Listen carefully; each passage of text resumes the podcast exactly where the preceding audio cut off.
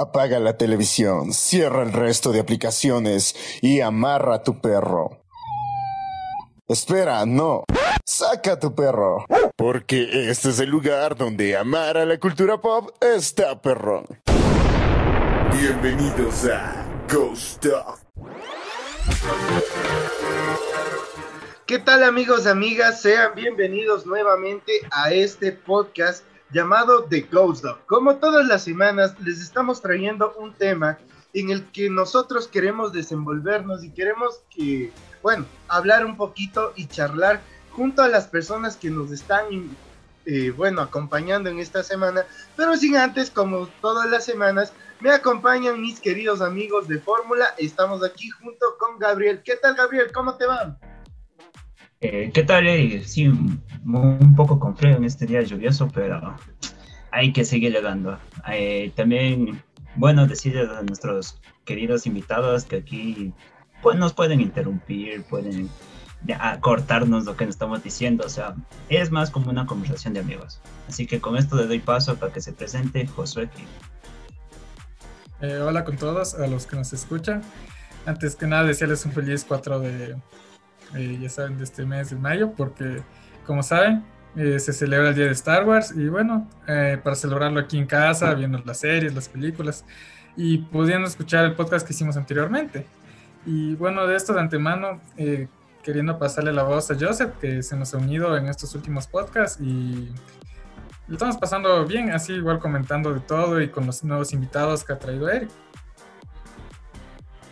Gracias Josu, gracias compañeritos, ¿cómo están? Buenas tardes. Aquí muy bien, muy a gusto de estar de nuevo con ustedes, con mis queridos amigos de Sketch Room, los cuales les tengo mucho aprecio.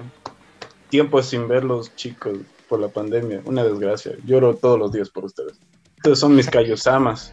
No sé, si, te diste cuenta, no sé si te diste cuenta que cuando les presenta el Josué parece que está exponiendo en la universidad, ¿no? Ah, así mismo, así mismo. Hay que preparado. Un formato educado, somos aptos para todo el público. Solo le, le por favor. Ellos son nuestros senseis, loco. Solo con verles dibujar te quedas loco, man. Sí, ok, Jay. Eso que Eres un capa, loco. Definitivamente. Así que una vez dicho eso, por favor, chicos, si podrían presentarnos, presentarse ustedes, quiénes son, qué se dedican, qué hacen aquí. Primero los ojos. ¿Por qué han venido? los hijos de putas. ya, eh, bueno, mi nombre es Brian. Un gusto. Eh, soy diseñador y ahorita eh, estoy viviendo en Quito. Eso. Y quiero hacer mucho. Ya no me graduó. presentación, clase de mierda fue esa, loco. Te di toda la fe del mundo y nos cagas así. Espérame a mí. enséñale, Gerson, enséñale cómo se hace. ¿Qué tal? ¿Qué tal a todos? Un gusto saludarles. ¿sabes? No, que sea, y qué bacán el Joseph por la, por la invitación, pues ahí nos tiene fe, que sabemos de, de arte y de diseño de personajes.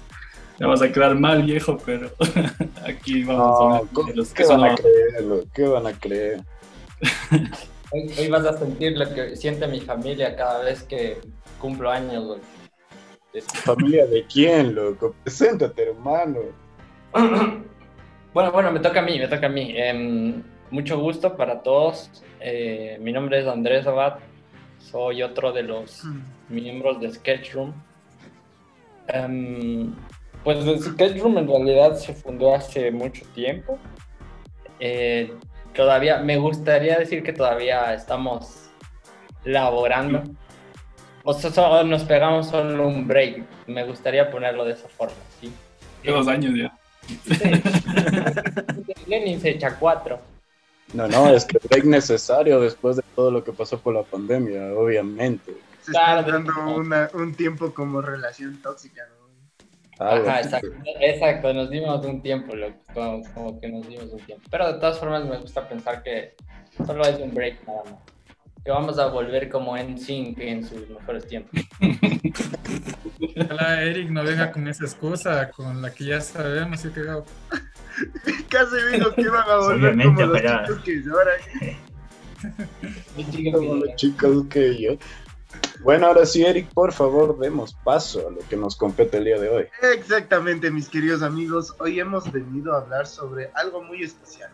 Toda esta semana hemos tenido varios lanzamientos, ya tenemos eh, la presentación de varias cosas como fue la llegada de este 20 de mayo. El primero llega, regresa, mejor dicho, Hora de Aventura, regresa en nuestros queridos amigos de Ricky Morty. También eh, se espera que para mayo tengamos ya la película de The Loud House. Entonces, con tantas cosas de animación, con tantas cosas que se están confirmando, hoy vamos a hablar un poquito sobre esto de cómo ha ido cambiando, cómo ha ido evolucionando, cómo ha ido dando un giro toda la animación desde que nosotros hemos sido niños. Nosotros hemos podido ver varias etapas, varios cambios que tal vez no nos gustaron, pero se están dando y ahora lo estamos viviendo.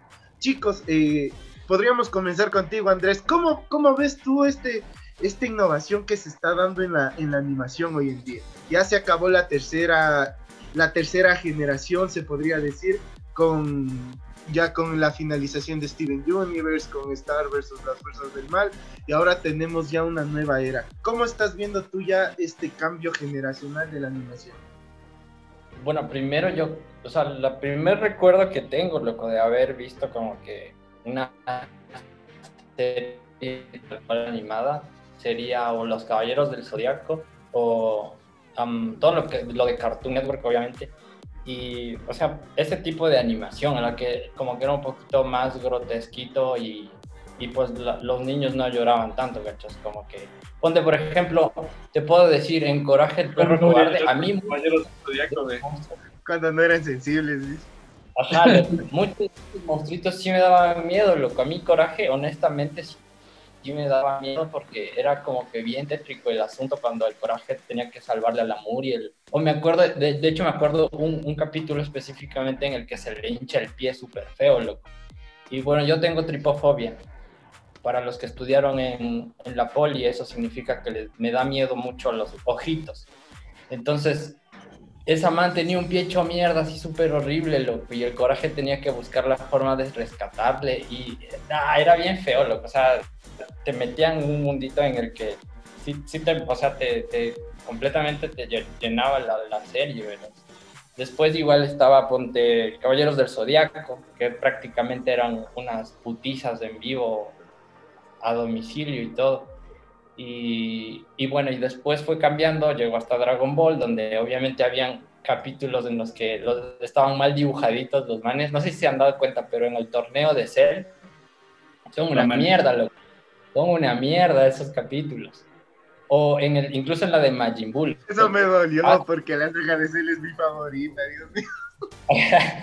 sí, loco, sí, pero ponte, por ejemplo, ya después, como que yo, yo personalmente dejé de ver un poco, se me perdí bastante, ya dejé de mirar. Ponte, yo nunca he visto el Dragon Ball GT, el Super, no tengo ni idea en qué está. No he Creo que es visto sano ni... para tu salud, loco. No haber visto, no haber visto Super el inicio es bueno para tu salud. ¿Sí? No lo he visto, man. Ponte Naruto. Sobre todo el capítulo 3, recomendadísimo. Uy, no, loco. Si haces la comparación de la animación, el capítulo 3 de Dragon Ball Super. Pero, ajá, por ejemplo, de ese he visto muchos memes, loco, de que el- la animación es bien chafa, chafa, chafa. No sé qué haya de cierto porque no la he visto. Pero, o sea, a mí me gusta, loco, me gusta la idea de que, por ejemplo, hablamos de que tenemos los recursos para que personas como nosotros podamos como que intentar hacer nuestra propia serie, ¿cachas? Es como, lo voy a poner en comparativa con la música porque siento que es mucho más fácil de entender. Ahorita en la era en la que estamos, muchas personas que tienen el talento y antes necesitaban como que el estudio y todo el tipo de, de cosas que involucre hacer un sencillo, la tienen a la disposición con un computador y software robots, porque somos Latinoamérica.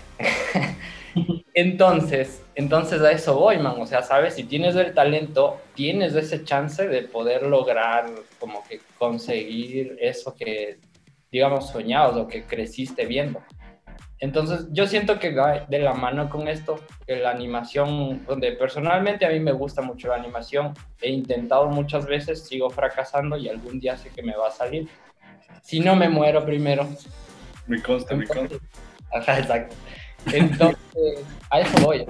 Siento que las herramientas se nos vienen dando por el, el hecho de la era tecnológica que tenemos. Estamos inmersos en un mundo donde si no conoces algo, puedes bien googlear y si buscas bien la fuente, muy probablemente encuentres la solución. Entonces me gusta esa idea. Yo sé que muchos nos quejamos como que de la calidad de la animación que hemos venido recibiendo. De hecho, había escuchado una vez que decían que se quejaban de las nuevas series, ponte la de Steven Universe y la de Star contra las fuerzas de Michael. ¿se llama? Nunca me la terminé de ver, por pero me parecía súper bacán porque decían que tenían como que el mismo tipo de cuerpitos y cabezas porque se, según decían era más fácil de animar ese tipo de, de personajes. No me consta, no sé, pero lo que sí sé es que ponte antes eh, se necesitaba un cuarto entero de animadores para hacer como que un capítulo en una semana, algo así. Y hoy por hoy se hacen como que series de a dos, tres capítulos de mucho menos tiempo. Entonces, cachas como que se está quitando el, el- tipo de calidad, digamos, por un lado. Pero yo voy a, a- a que el aporte en realidad va más al tipo de historias que puedes tener. Digo, yo no sé, francamente hablo por mí. Eh, Pero justo Brian. Brian, y yo te, te, te, te, te interrumpo, Gerson. Te, vi un poquito ahí medio dudoso. ¿Por qué? Porque te veo así como que no, este man no sabe. No, no. No, no, no es tanto eso, bro. La cosa es que yo me voy porque, o sea, le doy la razón a Andrés del hecho de que tal vez son más simples los dibujos, pero se esfuerzan más en el guion, pues, bro.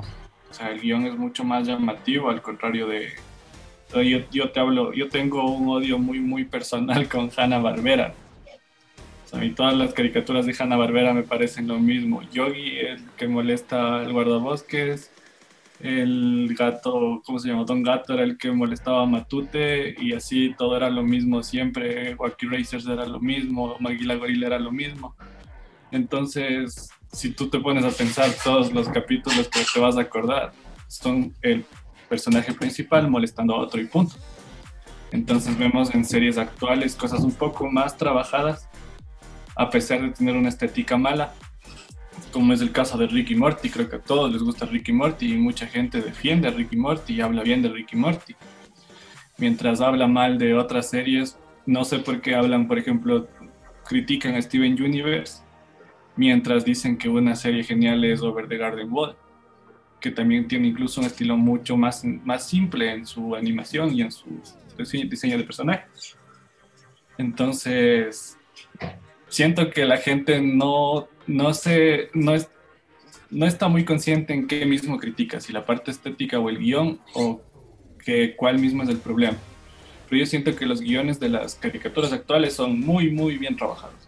Tienen bastante Y tomando el caso de Steven Universe, Steven Universe, siendo sincero, es una de las mejores series de animación de los últimos años. Claro, Porque la, la estética que te trabaja Rebecca Sugar es muy grande porque incluso hizo algo imposible.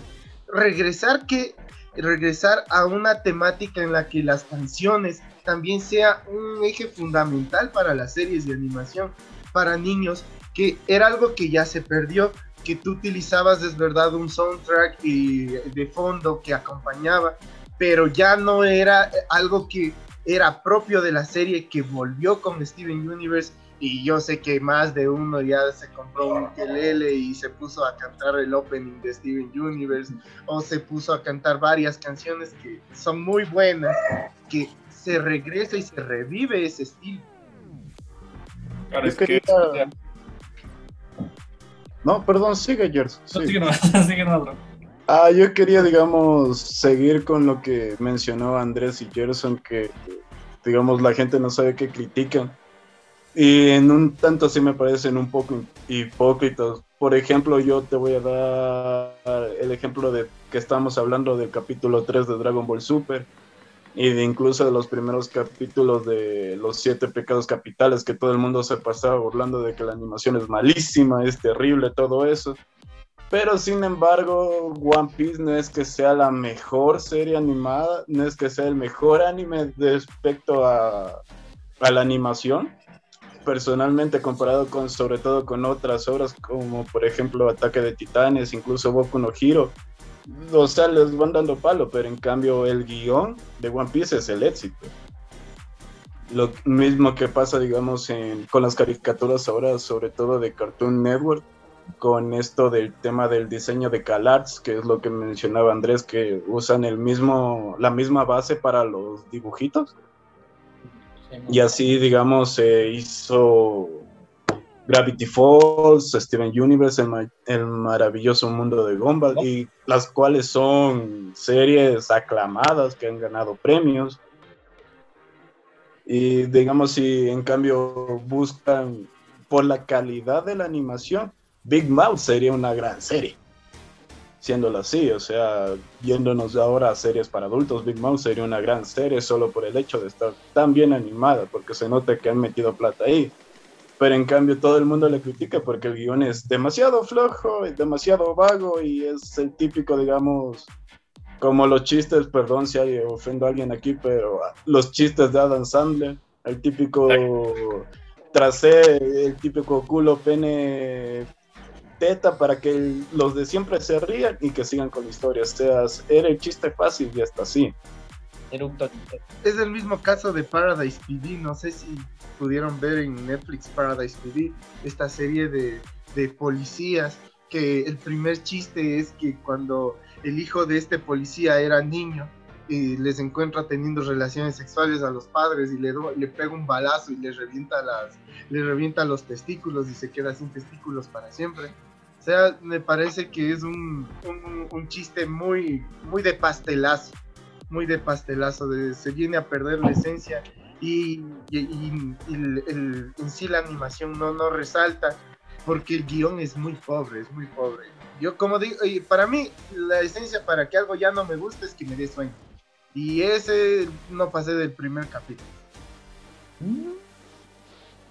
Yo considero que ese es el error de la animación americana, o sea, el humor americano en general, lo que es como que siempre hablan de, si no son pedos, son golpes a los genitales, y si no es de eso, es algún chiste cerca de la homosexualidad o el racismo, y con eso se sacan siquiera unas dos temporadas.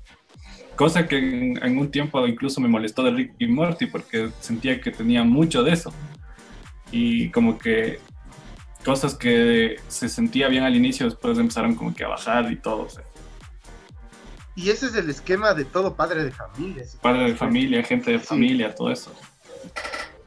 Sí, pero una cosa que hizo agente de familia y no hizo padre de familia es buscar nuevos rumbos en los cuales llevar su comedia de adultos, entre comillas, y, y, explorar más campos, como la, homosexualidad aceptadísima de, del extraterrestre, que se me va ahorita el nombre, pero eh, ya lo aceptan, lo toman parte y lo toman como algo normal vuelta en padre de familia sigue siendo un tabú y el chiste más recurrente en todos los capítulos ahora es que Peter le ponga la cara en el trasero de Meg, entonces ya es algo muy repetitivo y muy cansón. O sea, estamos viendo que como tú decías, Gerson, el, el guion en, a nivel de la, de la animación occidental se está quedando bastante más que en la calidad de la animación. Eh, sí, sí, sí, pero bueno, retomando un poco y poniendo algunos otros temas eh, en la mesa. Eh, no sé, puede cambiar. Porque Gabo se nos sabe ir a temas que van al final y ya. No, no, no, no, no, estoy diciendo eso. Lo que estoy diciendo es de que ya están hablando con estas series para adultos. Tomemos este, en este caso el, el, ejemplo de lo que es la casita de los dibujos. La casita de los dibujos tampoco tiene una animación que sobresalga pero lo que sobresale de esta serie es, la, es el doblaje, en este caso, porque no sé si lo han visto en inglés, en inglés no es tan atrapante como en latín. Entonces, hay también series que el doblaje les ayuda bastante para lo que es su animación o su calidad o su guion. Entonces, como, bueno, esto también un poco hablando también de Pokémon, las primeras temporadas, o sea, el, el doblaje de lo que es el equipo Rocket es lo que más resalta de esta, de esta serie, Ah, eh, más, que, más que de la animación. Entonces, son estas cosas, no sé, ¿no? Porque igual, Ricky Morty, eh, al principio me pareció chocante la voz de Rick, o sea, no me gustaba. En inglés me parecía que era mucho mejor, pero según pase el tiempo, según ahí sí me atrapó más la animación y el guion que el doblaje. Entonces, no sé qué opinen. Ponte, yo cacho que en este caso, como normalmente, ponte, hablemos de Hora de Aventura, ¿no? Y hablaban de los mexicanismos, porque así les, les tratan, ¿no? Los mexicanismos que les ponen. Ponte, eh, hay en Los Simpson, más que nada en Hora de Aventura, cuando habla este pana, ¿cómo se llama el de amarillo?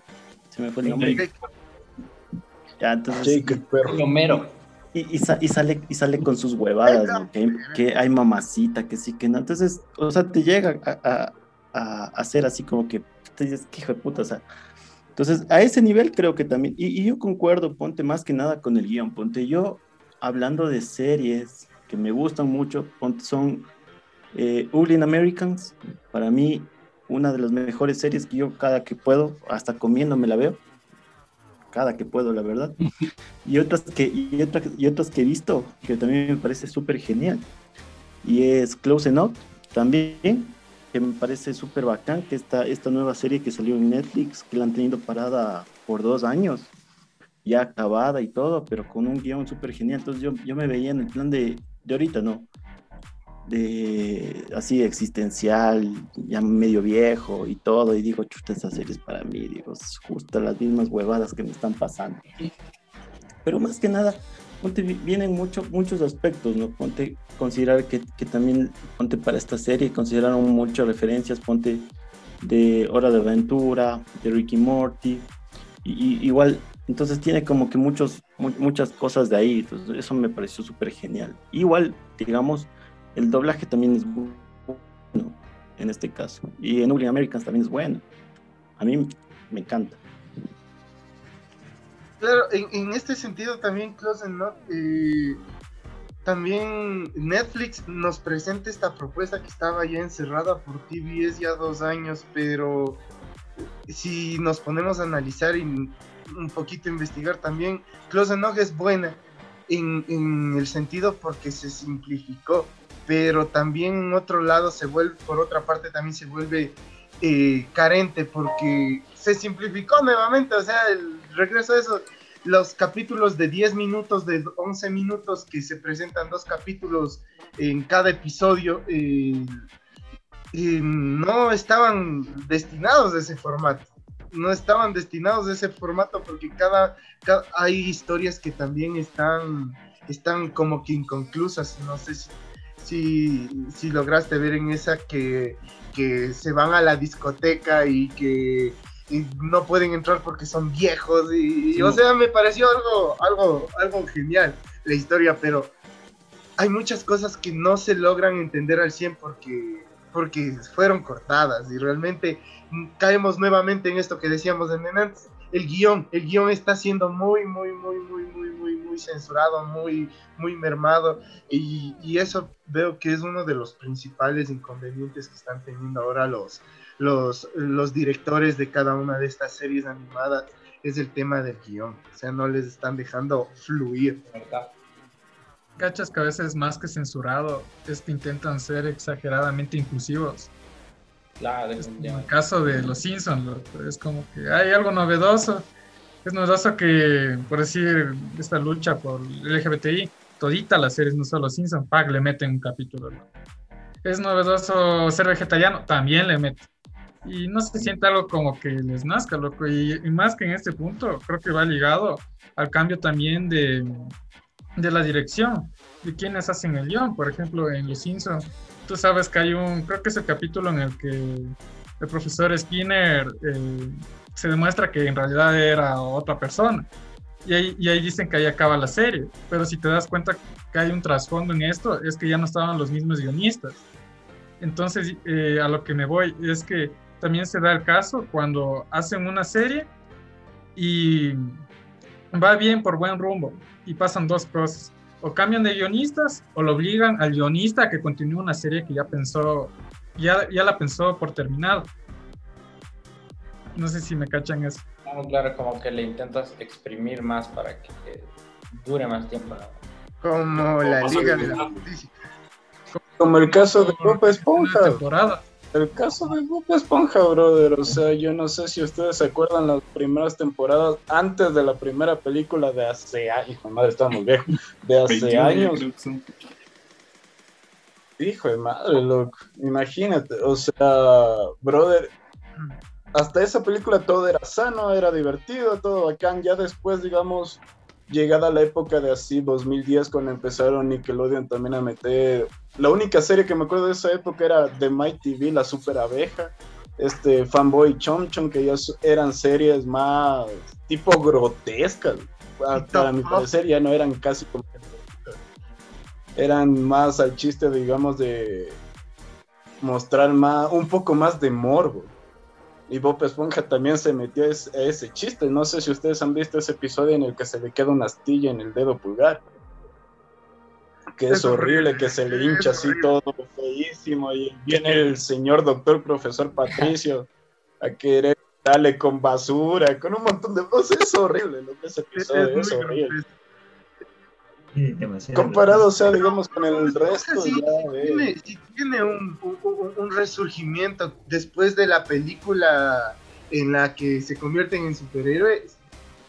O sea, regresan los guionistas anteriores y tiene un resurgimiento que es, es buenazo. O sea, a mí me encanta porque no tienen que explorar tantas cosas tan rebuscadas que se van a la Atlántida, que se van a tantas cosas y, y- y vuelven a la simplicidad del guion de que un problema chiquitito puede llevarte a la aventura del día. O sea, yo creo que, eh, o sea, el buscar eso es la esencia que debería tener Bob Esponja. Ahora, en cambio, otros shows como Los Simpsons, que ya lo decía el Josué, está perdidazo, el rumbo se perdió después de la película, se perdió fatal desde que pasó el tema de- del, verdadero Seymour Skinner, ya venía decayendo, pero yo creo que ahí se fue uno de los puntos más grandes donde se perdió totalmente la serie y ahora lo único que podemos decir que a veces es rescatable es los es el tema de los de los especiales de Halloween. Yo no le veo de aquí ya más futuro a los Sí, sí, sí, pero un poco para, bueno, no contradecir lo que dices, ¿no? sino un poco para ya seguirnos metiendo en esto de la animación y no meter tanto lo que es la trama. Y si podemos ver ahora, los Simpsons son mejor animados que antes, porque los primeros capítulos, o sea, si vemos los diseños de personajes, eh, no son tan, tan estilísticos como, como lo son ahora en la actualidad. Ahora en la actualidad, o sea, eh, aunque esté mala trama, sí tiene una mejora en su animación. No, lo único que ha, que ha hecho los Simpsons es arreglar el tema de luces y colores, porque la paleta de color sigue siendo muy básica. No sé si se han dado cuenta Muy que son colores muy, muy, muy, muy y lo único que se ha arreglado es el tema de la iluminación. Porque incluso hay capítulos que tienen una paleta de color lindísima, como es en la de en la de que narran este cuento del cuervo de Edgar Allan Poe. Es, eh, tiene una exploración lindísima, unos violetas, morados, lindísimos, pero en este ahora se van siempre a lo muy luminoso, muy des- eh, apantallante, cosa que por ejemplo en casos de Hora de Aventura, Hora de Aventura usa colores ya más pastel, más secos que le aportan bastante. En caso de los Simpsons solo yo le he visto que es un cambio el brillo, todos esos esos temas, pero ya yo sí difiero bastante con el Gabo, no no me gusta el tema de la animación actualmente. Sí, sí, pero, o sea, yo lo que digo es de que-. Claro, o sea, no, no, más, más me refiero es de que en este episodio de Lady Gaga, o sea, todos estos, estos escenarios, estas músicas que se montan, o sea, si vos te pones a ver en términos de, o sea, de movimiento, de cosas, sí tiene una mejoría. Claro que hay algunos otros capítulos que, como bien dice, yo también estoy de acuerdo, sí hay, hay un- una baja más que todo de la calidad, o sea, de calidad final. eh, de esta cosa. Entonces, ¿ustedes qué dicen sobre eso? ¿Qué opinan? ¿Qué piensan? Yo, O sea, obviamente la animación de los Simpsons es por el paso del tiempo, pero de ahí ustedes qué, qué dicen? yo en lo personal, a mí sí me gustan los capítulos nuevos de Los Simpsons, para serles sinceros. Eh, ¿Cuál es el problema que en realidad yo le veo? Es que si no tienes un poquito de cultura friki, si no eres como que un poquito otaku, No cachas muchos de los chistes que están ahí. O sea, por ejemplo, hay un capítulo en el que Lisa se hace fan de unos de unos libros casi tipo Harry Potter y todo. Y empieza y ella también quiere escribir. Entonces se viene la historia de que hay un montón de gente de intelectuales de ahí que ellos escriben por ella, pero le ponen a ella como autora, como haciendo una referencia a la escritora de Harry Potter, de que ella, ella fue influenciada o ella se presentó como la imagen de libros que escribieron otras personas. Y solo para vender, que no sea el siempre viejo que siempre vende los libros y todo, que sea una escritora nueva. Entonces, mucha gente no entendía ese, ese, esa historia. Por- Les hablo, por ejemplo, a mis primos. Decían que aburrido, que estupidez de capítulo, pero a mí en cambio me parecía como que una crítica súper genial. Entonces, hay muchos capítulos así. Igual hay un capítulo que tienen un vecino japonés con quien se chuma con el licor de arroz y todo se convierte como en estudio Ghibli. El bus de, asoma el bus de Totoro.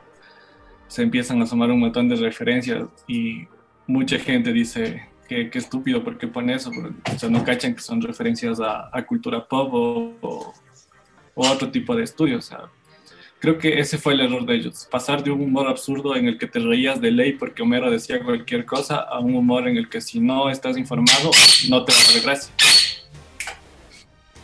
Que el estilo de los Simpsons siempre fue la crítica social.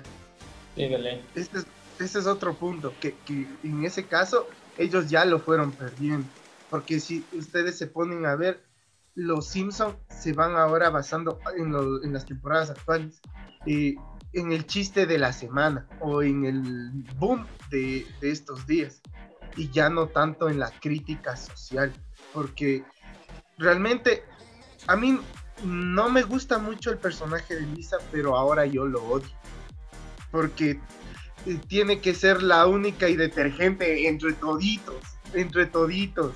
Y, y no, y no, y no, y no puede salir adelante. Porque eh, hay un capítulo en el que ella trata de encajar, pero si los otros ya lo hicieron, ella no quiere.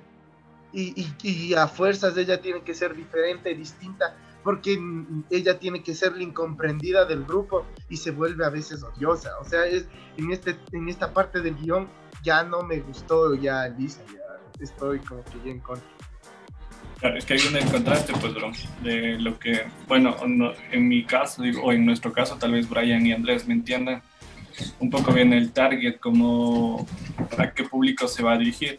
O sea, y entonces, mientras a nosotros nos molesta, porque yo también digo, también desde siempre Lisa me pareció como que es muy consciente, pero a veces muy exagerada. Pero mientras nosotros decimos eso, va a haber muchas personas, muchas chicas tal vez que se identifiquen y digan, ah, no, yo, yo veo por ella. Claro. Que es la vocera de ellos, en cambio. Exacto. Entonces vemos por el lado de que se gana un nuevo público mientras nosotros nos quejamos, pero seguimos viendo porque somos un público fiel de cierta caricatura, se van ganando también a un nuevo público. O sea, todo es plata. bro. El, dinero es dinero y dinero. Claro, más que nada yo creo que es también y acoplarse ¿no? a, a nuevos segmentos, a, a nuevas cosas. Ponte, pero también yo cacho que también sería bueno, eh, ponte, tomar en cuenta la animación ecuatoriana, ¿no? Y creo que lo, lo poco que se ha ido haciendo, que está bien, se podría hacer más, pero igual como, como yo escuchaba, había unos de estos manes, eh, se llama, no me acuerdo muy bien el estudio, pero es Alicia, Alicia algo, no me acuerdo muy bien, Alicia Animation, creo que es de aquí de Quito. Entonces estaban haciendo un, como un podcast, algo así hace, hace mucho tiempo, y hablaban con Happy Motion, que es eh, un animador eh, de Guayaquil, que hablaban de que si es que Ecuador le dieran el chance de hacer una serie, decían que no había posibilidad de, de, de- de- armarla, porque les iba a faltar eh, animadores para una serie. Así les den eh, 10 millones, no, no, no la podíamos sacar. Entonces yo me quedé culo. y digo, ¿cómo es eso? Entonces ponte, yo, yo también cacho, ponte, no sé si han, si han visto este mini corto que se llama After War de, de Mate. ¿Han visto? El chiquero. El, el del... De este El- el- piquero, el de- algo así. Simón, Simón. Sí, sí, sí, no, no, no, ese es otro. Ese, ese es otro. No el, es el este- del no es este eh, de, de- de- de estas caricaturas, cómo lo vivían antes y lo mezclan entre animación 2D y 3D. Simón, ese mismo, que es, que, que, me di- que es como la idea de que el, el trabajo del el, el trabajo de, un cartoon, ¿no? Eh, Entonces, ah, sí, que- es, que- muy bueno. que está- muy bueno.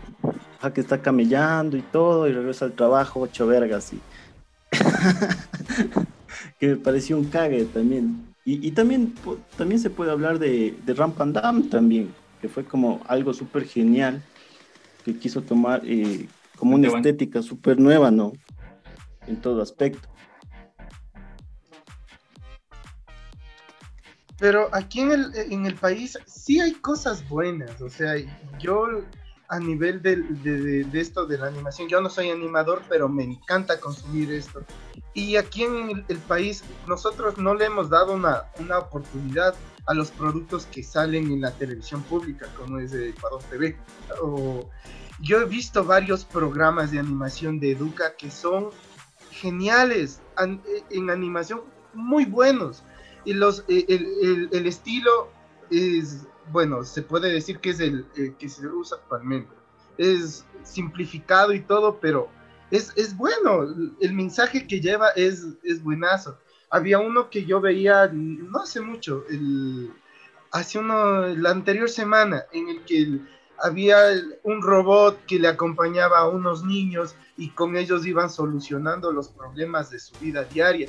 Y a través de eso iban creando caos y todo eso, pero el problema aquí es que nosotros no le estamos dando la, la, la- la oportunidad a nuestro producto, porque la, la serie es muy buena y si le, se le diera ese, ese espacio, podríamos surgir, pero como tú dices, al momento de, de crear algo grande, algo enorme, nos va a faltar las manos porque nosotros mismos no vemos un espacio o no vemos un, un medio en el que se pueda surgir y no, y no queremos que esto crezca en este país.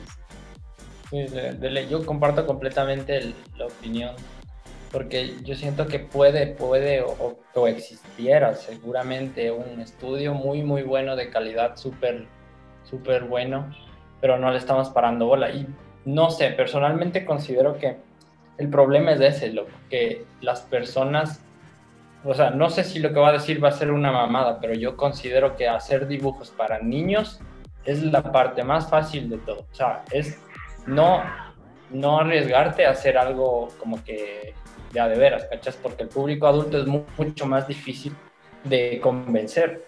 Un niño ve cualquier mierda que le ponen, por eso Peppa Pig se hizo famosa. Por eso incluso le dio problemas a los, a los maestros de escuela, porque decían, dibuja un chancho, y hacían esa mierda de Peppa Pig con los dos ojos aquí. Entonces, ¿cachas? Incluso a los niños les dio el problema eso anatómicamente no es correcto, pues viejo, pero ellos ya crecen con eso. Entonces me voy a eso, a ese hecho de que a lo mejor sí existen animadores muy, muy buenos, pero se están conformando con ese tipo de público. Entonces yo, mira, voy a retomar palabras que dije en la universidad y me acuerdo porque creo que son buenas, porque yo dije, la cagada es de esa, loco, que cuando haces un proyecto bueno y dices, ya, ok, vamos a hacer una, una cosa para niños, vamos a hacer cuentos para niños. No, mierda, no, lo que deberíamos estar haciendo es puta a, a Godzilla y, y yo que sé, a Terminator peleándose en Riobamba por, ¿cachas? Algo como lo que hace un show más, por ejemplo, que me encanta esa serie, me parece lo más bacán del mundo, porque parte de una idea súper simple, digamos, de que conocen tres palomas y termina en una mierda como el- una película de, de DC o alguna mamada así. Terminan Michael Bay. Michael Bay, eso voy, loco, eso voy. Eso es, tú, te, tú te quedas poco porque no entiendes cómo de un capítulo tan simplecito termina en lo que está terminando la serie. Y obviamente volvemos a lo de antes, que todo tiene que ver con el guion. Entonces, eso voy. Yo considero que, personalmente creo que sí debe existir, lo que debe existir, debe haber gente que sepa animar muy bien. pero a lo mejor y no le está apostando a, a explotarse como que mejor, ¿cachas? E igual, igual la culpa es nuestra, bueno, hablo, hablo de mí en este caso, porque yo no consumo televisión nacional, ni tampoco estoy buscando ponte, qué tipo de animadores existen, no, no estoy metido en ese, en ese ámbito. Por eso digo, probablemente existe, pero a lo mejor por ahí es la cagada. Porque del único que tengo conocimiento es de, Star, algo se llamaba, que lo hizo Pablo Mosquero, se llama ese man. El man estaba haciendo una serie tipo Gundam, con, o sea, en el espacio y toda la mamada, así era súper pro esa vaina. Pero no sé en qué quedó, porque, o sea, yo la, eso te estoy diciendo hace unos 4 o 5 años más o menos. Entonces, hace mucho tiempo, no sé en qué terminó, no me acuerdo ni siquiera cómo se llama la serie. Starbreaker se llama. Estaba muy bien. ¿Cómo se llama? Starbreaker. Eso, eso era, Avengers, 10 puntos. Y a la final, a la final no sé en qué terminó, pero me entiendes mi punto. O sea, probablemente esa serie se lanzó, probablemente esa serie fue muy buena, pero nosotros no la consumimos porque no tenemos ni idea. Lo... Entonces, a lo mejor la difusión igual no va aplicada hacia nosotros, porque nosotros no somos su público objetivo. Exacto. Es que también no hace falta el tanto el, el, público objetivo, porque nosotros, yo ya, yo estoy ya re viejo, y yo incluso consumo varias cosas que son para preescolar en nivel de animación porque te llaman la atención, porque te llaman la atención. Ahora, por ejemplo, mucha gente se va a quejar de lo que viene, por ejemplo, para los Rugrats, que va a ser un, no va a ser para los niños, ni para los que vimos antes, sino va a ser un producto preescolar y sé que se van a quejar. Pero si nosotros sabemos apreciar el producto que se va haciendo, indistintamente de donde se haga, puede surgir. Mira el caso de Chile en, por ejemplo, 31 minutos de Chile. Es una genialidad. Es, ese programa es una genialidad. ¿Y por qué pudo surgir? Porque tuvo el, el apoyo de, de, ¿cómo se llama? De, de el gobierno, la promoción correcta, el espacio correcto, porque si tú quieres que, por ejemplo, en la animación puedas nuevamente surgir en este país, démosle nuevamente un espacio prime time. ¿Cuál era el espacio prime time para nosotros en los dibujos? No sé si se acuerdan, en el Teleamazonas, en el Ecuavisa, se, nos peleábamos por ver, porque en el uno estaba dando los Power Rangers, pero no, en el otro estaban supercampeones, y más luego da los Caballeros del Zodiaco, y, y porque se quitó ese espacio prime time para la animación aquí en el país y se le puso novelas, incluso no podemos dar la oportunidad y el chance a los animadores de ahora del país para que puedan pelear ese espacio que vamos. Ahora da farándula, creo, no sé, no he, no he visto así. creo que ahí estaba bien lo que dice Eric sobre, o sea que un problema en partes del gobierno. ¿Por qué? Porque en otros países, más que nada, la animación es vista como algo más serio, algo más complejo. Aquí simplemente, eh, en muchos lugares que yo he podido ver, es como que alguien que sepa, o sea, que no tiene que ver nada de animación, pero que digamos sabe, que sabe utilizar After Effects, pero así un cursito básico, ya le meten en esa área de animación. O sea, algo más eh, para que entiendan. Eh, por decir, alguien que debe estar encargado de deportes, aquí en, solo en el país, le ponen a un militar y no sabe nada de, eso, o sea, no tiene conocimiento, no tiene de dónde surgir para poder dejar ese campo al Ecuador. Igual con la animación, y más les doy este ejemplo porque, porque si la animación fuera tomada como algo más serio, como si, eh, ¿cómo decirles? No es, no eso que decían al principio de que por decir a un niño le das cualquier cosa, porque ahí viene lo que decía Eric, hay animaciones que son para niños, que son para adultos y a veces uno mismo los disfruta.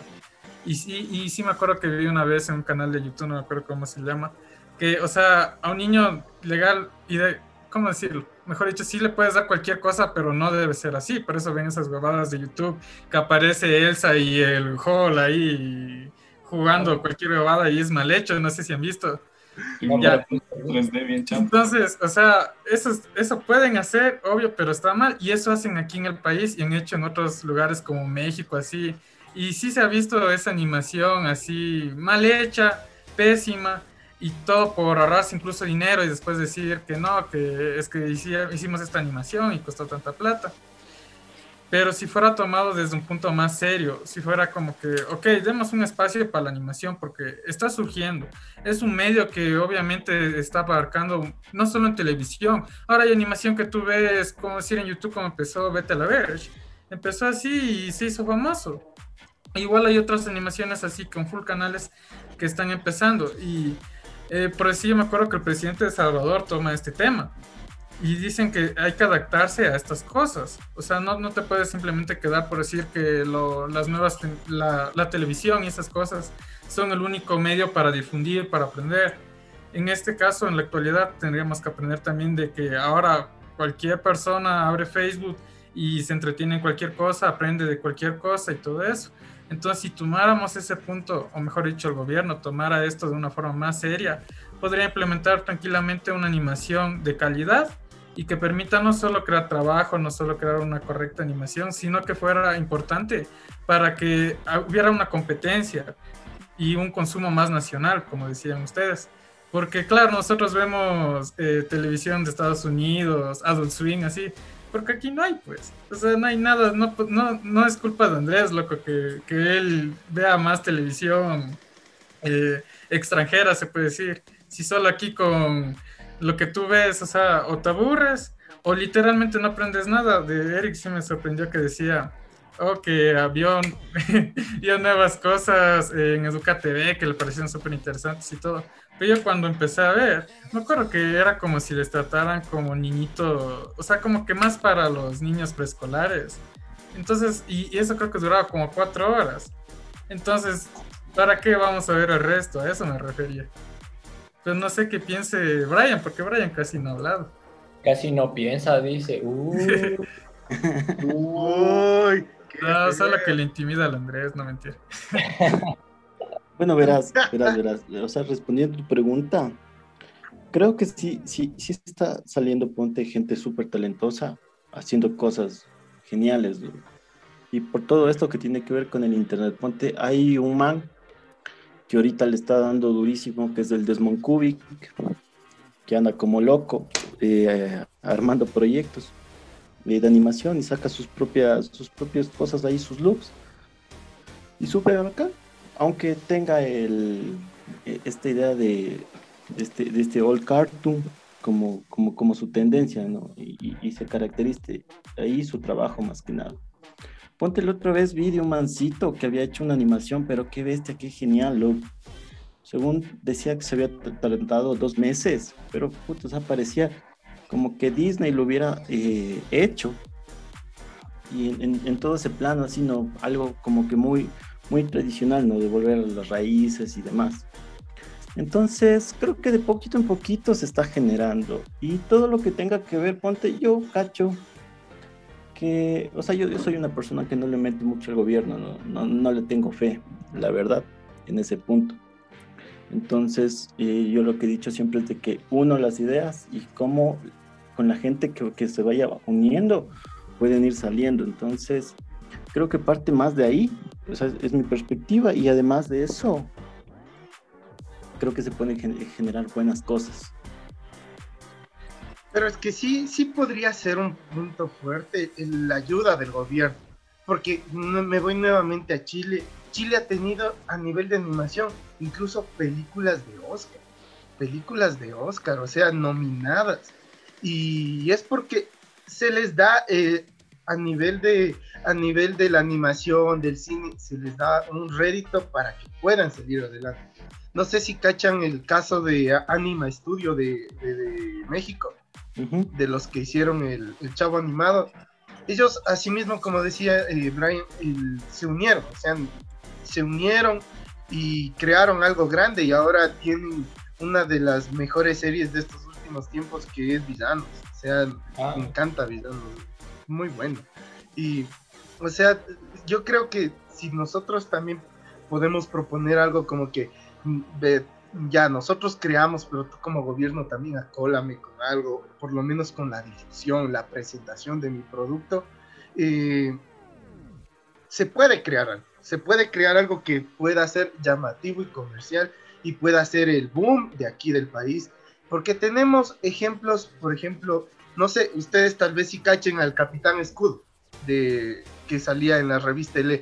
Ese es un producto no explotado que podría ser el boom aquí en el país y sobre todo ahorita que estamos a nivel eh, a nivel bueno de cultura con los superhéroes pero metidos hasta en la sopa podría ser algo que se puede explotar bien pero realmente necesitamos ese apoyo para que se pueda salir se pueda explotar y se pueda vender Dentro de esta hay el problema con los artistas, bro. Porque justo el Capitán Escudo, o sea, no se explotó es porque el, el, que hizo el primer prototipo, el original, dijo que por qué le cambiaron tanto, que el, has visto el primer Capitán Escudo, es feo, es como, como tipo Eddie Eddie, así ese, ese estilo. Entonces después lo cambiaron, ahora se parece un poco más a, una, a los de DC, así como los de Jim Lee, más o menos y está mucho más estilizado, pero en cambio viene el problema con el autor original de por qué tanto cambio y que no se puede publicar porque ya al autor original no le gusta y ahora quiere que, que se vea igual que el original, entonces tantas cosas ahí. O sea, aquí el, dentro de Ecuador yo no considero como que el apoyo político pueda darse, porque hay bastantes trabas, primero, y segundo, eh, siempre buscan su tajada cuando son los políticos. Siempre es como que necesitan ellos tener un beneficio. Segundo, aquí es un poquito también complicado que salgan varios artistas, por ejemplo, el, caso que te decía de que decía Brian de Desmond Kubik. Eh, tú ves el arte del man, es muy bacán, pero si te pones a comparar, hay un, hay un otro ilustrador ecuatoriano que ahorita trabaja en una, haciendo animaciones en el extranjero, creo que trabaja en Canadá este chico. Eh, también tiene dibujos con el estilo que ahora trabaja el Desmond Kubik y que este chico hizo en el 2017. Entonces este man no puede salir tampoco muy bien porque está incluso se tiene copias exactas de este otro chico. Igual este man del Desmond Kubik tiene copias de Joe Fenton, de varios artistas y es un poquito complicado también, al menos a mí me parecería como que bien foco que salga un que, que, claro que salga como que un, un artista local, ¿no? Un artista ecuatoriano y boom, en el mercado del extranjero se vea que todo es un plagio, que tal vez por ahí hay alguna copia bien, bien foca. Mm. Creo que sí se debería regularizar en ese aspecto bastantísimo, bastantísimo, porque al menos aquí en Ecuador yo he visto gente hasta que te mete un filtro de Instagram y te vende como ilustración. Entonces creo que sí es bien complicado ese, ese aspecto. No anda eso, vea. Eh, bueno, yo, yo era hablando. El Andrés está buscando nicho de, mercado. Era hablando así de, mercado. Eh, ¿Qué creen ustedes que sea más conveniente para lo que es animación? ¿Una animación 2D o una 3D? O sea, ¿qué piensan que es más complicado, más sencillo o más fácil de hacer? ¿O qué es lo que más vendería? Yo creo que la más barata, la 2D. No, la 3D es más barata. La 3D no. La 3D es lo que pasa es que cuando haces animación 3D, modelas al personaje y lo rigueas. Riguear significa eh, ponerle los huesitos al personaje. Entonces es como una marionetita. Tú lo mueves, o sea, se mueve cualquier pose que tú quieras. Entonces, el, la parte más complicada, relativamente, es modelar ese personaje y riguearlo. Esa es la parte más costosa. De ahí animas a ese personaje en base a ese a esa marioneta ya hecha. Los animas por ejemplo, ¿cachas? Entonces luego le pones los escenarios y bla, bla, bla. En el 2D es muy distinto porque ahí no tienes una, una base, digamos. Ahí empiezas a hacerlo como que desde el inicio. Ahora, en el, en el hecho digital es muy parecido al 3D porque de igual manera como que ahorita hay pines, se utiliza símbolos, se utiliza incluso hay hay programas de After extensiones que te hacen el mismo rigueado solito. Pero definitivamente el 3D es más barato porque se, puede o sea, hacer muchísimas, muchísimas animaciones de ese mismo programa que ya está hecho.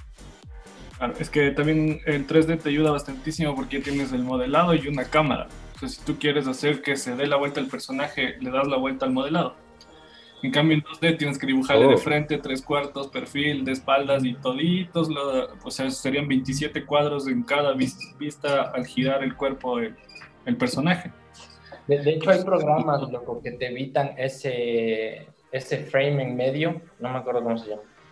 Entonces el frame, o sea, dibujas dos, ¿no es cierto? Digamos que es el inicio y el final de tu frame. Y este intervalo entre frames es el que te hace el programa. Ahora, estos programas tienen mucho, como que hay mucho hate por parte de las personas porque te los genera en base a un ordenador. Y de ahí nace el problema de Dragon Ball, por ejemplo. Dragon Ball Super, Te claro. hace, ajá, te hace, digamos, el, el giro, el turntable del personaje. No te está viendo, digamos, cómo está la proporción en cuanto a ojos, boca, nariz, y te lo va a hacer así como, como le salga al programa. Entonces, muchos de los productores ahora lo que necesitan es más capítulos por semana y más contenido para sacar y no le están pidiendo o exigiendo mucho al estudio. Entonces, como te decía al inicio, antes se trabajaba con un cuarto lleno de animadores, cada uno preocupándose de su trabajo, digamos, uno enfocado a lo que es escenarios, otro bla, bla, bla, bla. Entonces hay muchísima gente ahí y hoy se redujo mucho eso, digamos, a cinco animadores que se dedican a sacar un capítulo por día o algo así. Entonces ahí va la cosa. Se reducen. Y ahora que, que, que el Gabito tocó este, este punto, yo les quería preguntar esto, yo desde que iniciamos. ¿Ustedes creen que el 2D se va, eh, se va a perder y vamos a cambiar una cultura ya de toda la animación en 3D? No. No creo eso, porque normalmente en 3D podemos man- mandar eh, que se vea en 2D sin ningún problema. Entonces, ah, es una ayudísima en ese caso, ¿no? Pero no creo que, que se cambie, porque también hay una cultura por atrás que le, que le gusta, ponte, eh, trabajar frame a frame, ponte, hay animadores que les encanta, lo, el, el mismo Andrés, como sabe decir, hacer Me animación frame a frame es, es de varones. Así sabe decir. Entonces, e- es eso, lo, no, no creo que se, se vaya a cambiar. Claro, por costes y demás puede ser, ¿no? Ponte eh, animar, ponte, yo qué sé, el- los fondos. Sí, to- to- todo el ambiente y demás. ¿Qué, qué pasa? Pero no creo. Podría salir nuevas cosas, creo yo, con, con realidad virtual o, o cualquier otra cosa por ahí media loca. Pero no creo que se pierda. Es que es una esencia propia. Yo pienso que más bien se han de tratar de acoplar como han pasado en los últimos años. No sé si ustedes vieron la película de Dragon Ball Super Broly, que de hecho la película es 2D hasta cuando llegan la pelea, me parece que es de Goku, de Gogeta contra Broly. Y se vuelve Ahí 3D. ya, claro, ahí ya se vuelven, usan la ayuda de, esta, de estos personajes en 3D, igual en, digamos, la temporada, la última temporada de Ataque de Titanes, que son los únicos, los titanes son todos animados en 3D, de ahí normalmente, y uno que otro personaje, claro. Incluso yo me acuerdo que había un episodio en el que presentan todos los titanes así dibujados en 2D y se me hizo tan hermoso como estaba dibujado, pero la razón ha sido porque es carísimo hacer eso, incluso por eso tuvieron que cambiar de estudio, porque al, al estudio anterior a Mapa, o sea, le daban bien las críticas y todo eso, pero no le generaba el dinero suficiente, ya sea por pagar los servicios de streaming, ya sea por la difusión de su medio, no le generaba el proyecto las ganancias que ellos requerían para sostenerse. Y por eso es que, digamos, ahora Mapa, como está incluso metido en varios proyectos, incluso yo diría que es por tanto ahorrarse dinero como ahorrarse tiempo, usan de ayuda esto del, los del modelado y animación en 3D, pero lo acoplan con la esencia del 2D, es como para decir, dar un paso, un apoyo, un soporte a lo que se plantea en la animación. Claro, es que sí, sí, pues, un poco. Déjale Bueno, ahí, no déjale que siga. Jason, no le cortes la viada. Estaba inspirado. Eh, lo que decía es que imagínate, en, para, para una animación, un segundo son 25 dibujos. loco. Mientras en 3D coges la cámara y pones, aquí está el, el titán, aquí está la cámara y pones que se mueva de acá a acá la cámara y ya se ve todo el, toda la, todo el titán bien bacán. Entonces es mucho mejor eso que pagar 25, anima, 25 cuadros para un segundo. O sea, y que esta animación de la cámara sea de 10 segundos, imagínate, son 250 dibujos de golpe que van a costar un montón, al contrario de un rig en 3D. Entonces es también por costos y todo, tiempo igual, porque eso más del público es una mierda, somos una mierda y estamos enojados si no mandan rápido el capítulo, que puta, que ya al menos hay gente que se ve el día que sale y ya está esperando sea la siguiente semana para verse el nuevo. O también es presión del público, pues. Como suerte hablan a ti, todo el mundo quiere un avatar, la leyenda de Anfer, en cambio sale la, la leyenda de Corre y todo se fue a la mierda. O sea. Esa no la he visto. No, es muy bueno, es muy bueno. Aprovechalo. O sea, no sé, mi hija. Aprovecha, la, aprovecha el de la pandemia que ve. A mí, me, gusta, bastante, pero como sabemos hablar con Gerson, chuta, la leyenda de Ang es demasiado grosso. Tratan temas demasiado serios, muy bien. Y yo creo que acto para todas las edades. Que, pues es que también ejemplo de, historia, todo que debería seguir un estudio. Y para colmo es gringo, ¿eh? Todo el mundo pensaba que era japonés. No, Es gringo, Es gringo, Pero eh, eso digo, en el, el, problema de la leyenda de Korra tienes que complementarle con los cómics. Porque si no, hay muchas cosas que quedan vacías. Es como que, ¿cómo pasaste de Anga a Korra y todas esas cosas? Igual, igual con la leyenda de Ang, por ejemplo, ahí después de, digamos, lo que pasa en la serie animada, salen los cómics en lo que tratan, digamos, la mamá de Zuko, otros temas que ya no me acuerdo porque lo vi hace tiempo, pero o sea, es como que buscan esta relación, no solo de la televisión, el medio multimedia que estamos viendo, sino también hacerlo con papel, que ya creo que viene a ser otro asunto del que no estamos tratando. Yo por qué les decía esto del 3D era porque eh, no sé si le cachan a Pendleton Ward, el creador de Hora de Aventura. Él decía que el, tema es que los, los estudios de animación y las casas productoras ahora lo único que quieren es primero ahorrar costos, segundo agilizar el trabajo y, lo, y decía que tercero que se están yendo por las tendencias que están vendiendo que las tendencias que ahora están vendiendo supuestamente es el, es el 3D. Y él decía en una entrevista, este man, que queramos o no, estamos destinados a que la animación termine siendo únicamente en 3D. Por eso yo les preguntaba, pero, pero veo que, que, seguimos aquí acérrimos y, y realmente a mí sí me gusta bastante la animación 2D. Yo ahorita estoy pegándome esta esta serie que se llama eh, Mau Mau Heroes, eh, eh, Héroes de Corazón Puro, esta de este gatito que está dando en Cartoon Network, que, me, está encantando, la verdad. Y no, no, no, no veo a esta, esta serie, por ejemplo, en, 3D, porque son cosas muy surreales que van a ser muy difíciles de, de plasmarlos en, en el 3D no digo, no digo que no sea imposible, debe ser posible, ustedes deben saberlo, pero mm, por eso yo les ponía esto en la mesa, el 3D. y ahora, chicos, viendo todo esto que está pasando ahora con la animación, ¿qué creen ustedes que, se venga para el futuro? O sea, ¿qué, creen que qué mundo se van a explorar? O si estamos recayendo a cada rato en este tema de reboot, remake, que, se está explotando demasiado, pero ¿qué es lo que ustedes creen que se viene? Yo, creo, loco, que le están sacando como que demasiado jugo a historias viejas, que nadie le está pensando como que, como antes, digamos. Y me voy al hecho de películas de Disney, por ejemplo, donde hemos tenido película tras película de, de clásicos como la de Aladino, la de Dumbo también creo que va a salir, ya todas en como que al live action.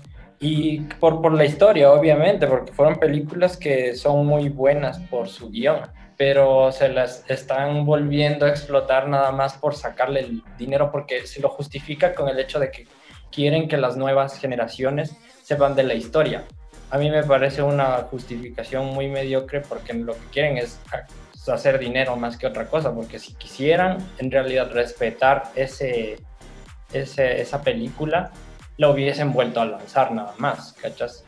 Así tal cual como estaba, donde se viesen, por ejemplo, en, en 101 Dálmatas, yo no, no me había fijado de esto, pero dicen que 101 Dálmatas fue una película que se hizo con un método distinto de animación, en la que la gente no, no, no limpiaba las líneas, no limpiaba los frames.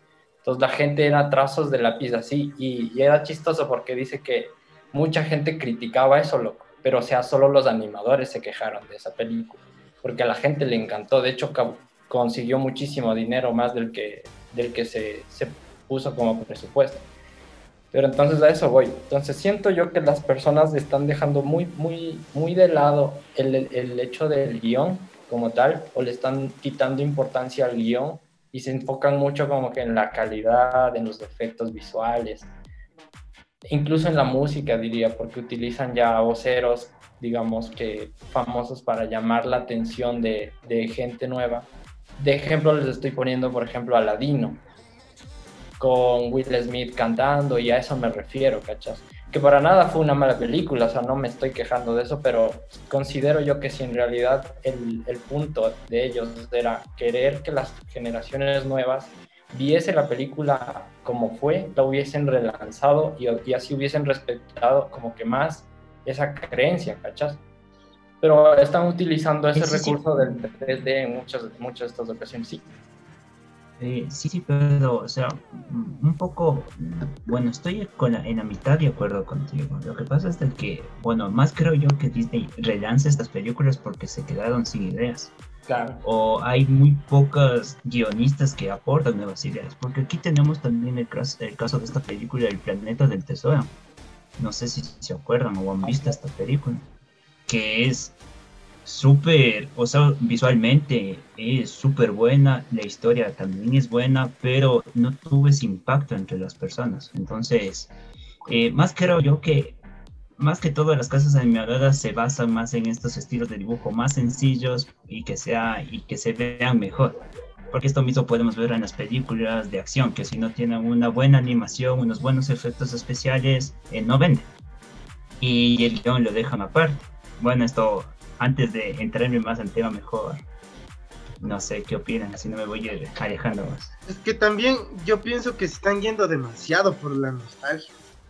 El rebotearle ya 10.000 veces Scooby-Doo, el rebotearle un montón de veces a tantas series, hacer un spin-off de Bob Esponja, no creo que sea la clave. La clave creo que es darle más oportunidades a nuevos proyectos. Por ejemplo, no sé si ustedes han visto Infinity Train. Es una serie pero brutal de animación. Es, es tipo como Over the Garden Wall, que, que, a todo el mundo le cantó, le impactó. Y asimismo Infinity Train impactó bastante, pero la gente no está tan centrada en eso es porque tenemos otro reboot de los superhéroes de DC Comics, tenemos otro reboot de tal serie de Marvel, de... y esto no está ayudando a que estos nuevos proyectos se luzcan como deberían. Por ejemplo, ahorita ya se viene el reboot de este spin-off de la serie de los Picapiedras centrado en Pebbles. Entonces, todo el mundo va a decir, ah, no es que los picapiedras, y se van a olvidar de, futuros proyectos que van a venir y van a ser igual de buenos. Yo creo que también, digamos, esto que están comentando va de la mano con un fenómeno que yo no sé si se han dado cuenta, que prácticamente fue la razón por la cual yo contraté una cuenta de Netflix, que era yo podía ver todo lo que yo quisiera dentro de una sola plataforma. Pero ahora no, ahora hay una para una de Netflix, una de Disney, una de yo qué sé, se me fue otro canal. Una de anime, por ejemplo, por decirte así, o sea, ya están todo poniéndose sus exclusividades y digamos estos productos nuevos, estas nuevas IPs o propiedades intelectuales, las están dejando solo para aquellos que adquieran esas plataformas nuevas, estos servicios de streaming que también me parece que iba de algo mal de la mano con esto de que ustedes mencionaban del apoyo del gobierno y todo eso, que digamos que la gente ahora ya no les importa ver la tele porque tranquilamente pongo Netflix, pongo Disney Plus, pongo YouTube y ahí está. Sí, o sea, a mí me parece que va de la mano un, un poco ese problema que digamos, yo no sé si alguien aquí tiene una cuenta de, de Disney Plus ya entrado. No hay nada, digamos, que no hayamos visto antes de que saliera este servicio, más que una que otra serie, que son dos, la de WandaVision No va, Pancho.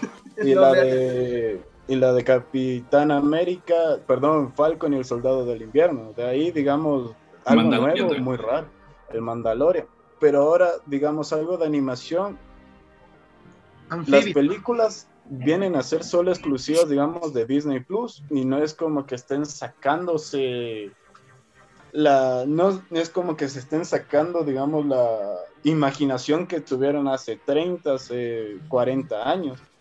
Es como que, digamos, pongamos cosas burdas, pongamos cosas sencillas, la gente no se va a quejar. Una temporada nueva de Los Simpsons en lugar de desarrollar OTP. Y digamos las películas estas nuevas, la, ulti- la que ganó el Oscar, Soul, no sé si se vieron Soul. Esa de ahí, digamos, todas las personas que vieron Soul fueron, la- fueron las únicas que tenían Disney Plus o compraron en, el, en la Plaza de las Gallinas la película. Nadie más. Mentira, yo me, yo, yo me descargué por Telegram, loco. Ya, En Telegram digo, está todo. Yo Eso en el caso, digamos, de nuestro país, pero imagínate otros que, digamos, este tema de la piratería es bien serio y bien seguido. No pudieron hacer ese chiste. Los únicos que vieron la película fueron los que tenían este servicio de streaming. Para mí que eso también, digamos, está afectando bastante en lo, en lo, en el ejercicio de consumir, digamos, animación, televisión, lo que ustedes quieran, yo que sé, multimedia, entretenimiento, o sea, sí está afectando bastante porque la- la- estas compañías lo único que están buscando es que la gente venga y una vez que estamos ahí no saben, no saben cómo Mantener. hacer que queremos, claro, no saben hacer cómo, cómo nos queremos, por eso mucha gente ya se dio de baja de Netflix.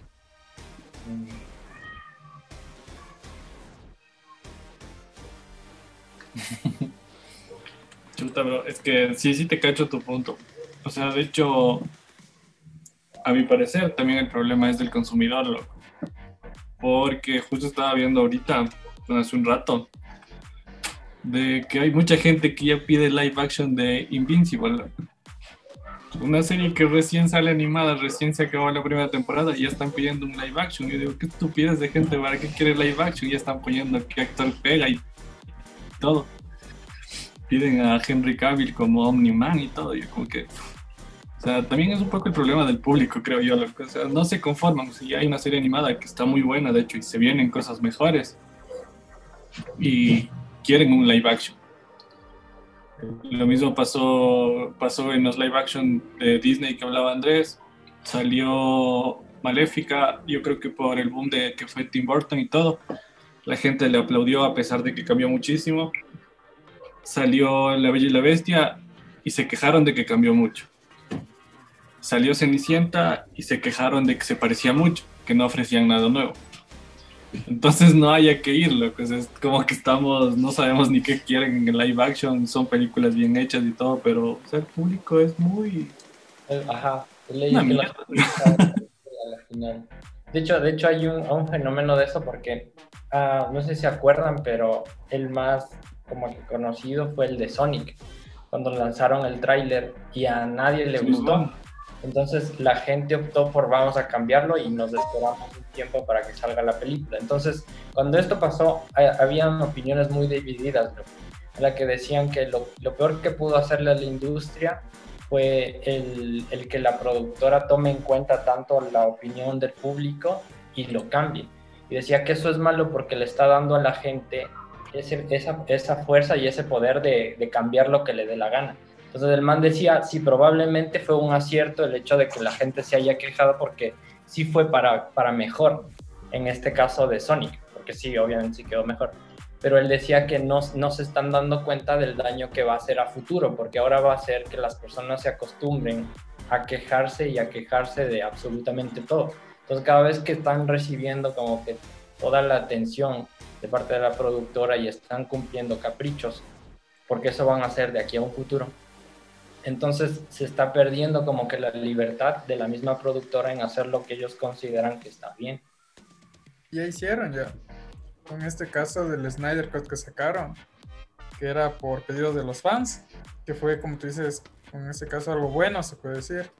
Pero ¿qué pasó? Y pasó con Falcon de Winter Soldier, que sale esta escena del varón Zemo bailando. Y como en parte chiste fue como eh, en contra de DC, de ah, queremos la escena de completa. Pack sacaronlo. Pero no sacaron así en plan como que, ah, algo interesante. O sea, yo, yo pienso que fue una mamada, loco, porque yo vi la escena y fue como que, mm, o sea, sí está chévere verle bailar y todo. Pero, puta, pudieron pedir cosas mejores, pudieron pedir una mejor animación, algo te piden esa escena, loco. Y los manes le publicaron así como, ah, nosotros escuchamos a los fans y no hacemos esperar, como DC hizo esperar tantos años para que saquen el Snyder Cross. No tiene ningún sentido, loco. Y, y yo no lo vi así al principio. Pero justo con lo que dices, como que se encuentra ya estas relaciones en que sí, o sea, justo lo que decía Sherson, que, o sea, la gente pide mucho y no aprecia lo que ya tiene. Y, y, y también viendo ese punto que decía Gerson, que ni bien sale algo, ya quieren el live action. O sea, digo, qué gente más tonta. O sea, date cuenta que en la animación tienes más posibilidades de explorar más cosas.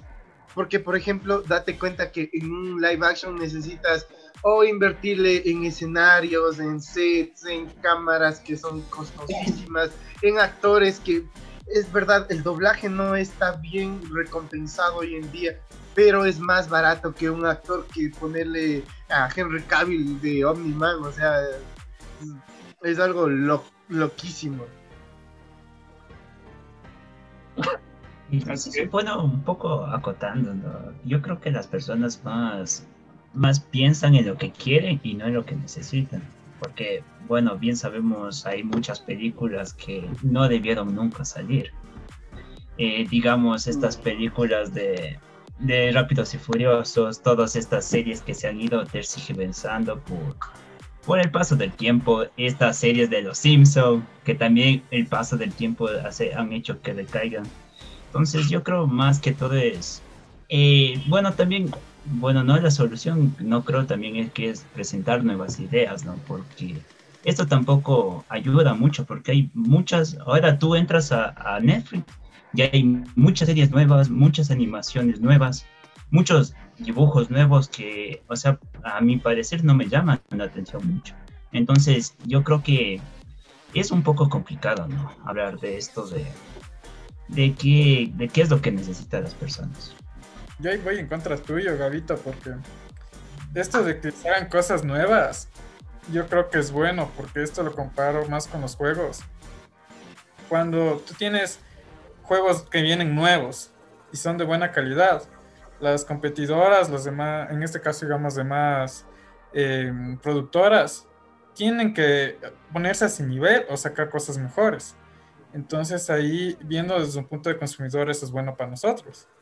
Da más trabajo también, o sea, tienes una variedad. Entonces tú nunca podrías decir como que no, o sea, ya con lo que tenemos está bien. Sino que siempre tienen, o sea, a partir de eso incluso hay una evolución que mejora tanto en este caso a la animación como a nosotros los consumidores que tendremos más productos. O sea, en el caso prácticamente por ir así en la mitad de lo que dice el Gavito, que no sería bueno meter más cosas y el Josué meter nuevas cosas está bien, sería más o menos como que coge la, ellos van por un punto medio y alargan series que prácticamente ya veíamos terminadas hacen No, meter todo eso. Me refiero a con calidad, no de meter por meter y ya. Pero te decía, comparado con los videojuegos, esto era por decir en parte con lo que pasa con Sony y Xbox, lo- que uno saca una cosa y el otro siempre, siempre es como la copia. ¿no? Otra vez me acuerdo con quién hablaba, con Gabo, con Eric. Era con esto, por decir solo de DC y Marvel en, en aspecto de cómics y esto, loco. No sé si has visto que uno es descendiente del otro, Deadpool, Destro y así. O sea, no es, no es como que todo original desde un punto de vista así. Como que tú puedes decir, no, estos manes sacaron esto y esto es diferente. Siempre es como que se va complementando. Entonces tú no puedes decir siempre como que no, es que Deadpool es mejor y por decir aquí con este mismo ejemplo, de esto tiene mejor historia y así, sino que se van peleando. loco. Igual con Thanos y con... eh, de este- ¿cómo, ¿Cómo se llama este man? Ya, al final lean un libro y se imaginan lo que quieren. Así, loco. Entonces, o sea, son- es, es como que ahí se van compitiendo, loco. Y eso es solo con dos productoras. Imagínate el ejemplo con animación, o sea, es con esto igual del anime. Eh, Netflix también está sacando sus series de anime y todas estas cosas, y ya le quiere competir con, con este- esta plataforma ajá, que tú, tú empezaste una vez.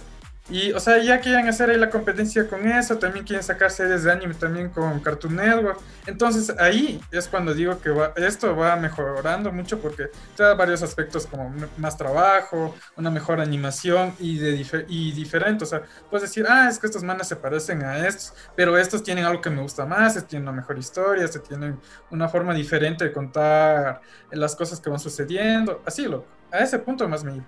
Eh, sí, sí, pero, o sea, más que todo yo voy enfocada en esta parte de- en compañías que hacen películas eh, en gran escala, digamos de Pixar.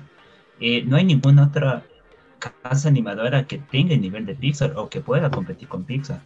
O sea, en este caso todas las animaciones están concentradas en Disney. Le compitió Warner. Illumination, Las. No, sí hay algunas que le han bajado incluso Pero tres. Hay no al nivel. dos, unas tres, sí hay, sí. Sí, pero, el, Está es que la- Shrek, que la- que es de DreamWorks, Cómo entrenar a tu dragón, que me parece que es de las mejores trilogías animadas. Sí, es que el problema es que la industria cinematográfica te dice que Pixar ay, es un locote, pero hay Los Oscars, ¿no? Los Oscars. Sí, o sea, el problema es que tú no te vayas tanto a la industria cinematográfica porque te van a decir siempre qué ver. Y el que tiene que decir, decidir qué ver es cada persona. Brian, ¿tú qué piensas sobre eso de la libertad de expresión? O sea, ¿está bien que nos saturemos de producto? Eh, lo importante creo que sería, o sea, sí estoy, pero no les veo, no sé, se me fueron las pantallas. Entonces, ponte, Ah. yo lo que cacho es de que, o sea, hay mucho por crear, loco. O sea, mucho, muchísimo por crear. Hay muchas cosas, hay que meterle muchos huevos, como digo yo, y, y hacer las cosas bien, que es lo más importante, ¿no? Y sacar un buen producto y una buena historia. Entonces, que esto más que nada tenga el poder el, el- el público y que no tengas que, que otra persona tenga que estar sugiriendo o otro tipo de, de personas diciéndote, mira, mi- tienes que ver esto porque ganamos un premio, ¿no? O, o huevadas así. Entonces, yo me voy a esto, ponte, yo cuando veo una serie es como que, ponte cuando me vi The Midnight Gospel, solo vi la, la carátula, dije, "Jue puta, le voy, a, le voy a poner play, y ahí me quedé loco viendo hasta que se acabó. Me quedé culo, dije, qué denso, dije, hijo de puta, en mi vida había visto algo bien denso, pero me gustó, loco, entonces era como que algo dije, qué genial. Ponte, de ahí, hay mucho, sea, hay, hay muchas animaciones, hay mucha producción, hay mucho que trabajar, hay mucho que estudiar también para, para sacar un producto que sea netamente bien viable, más que nada, ¿no?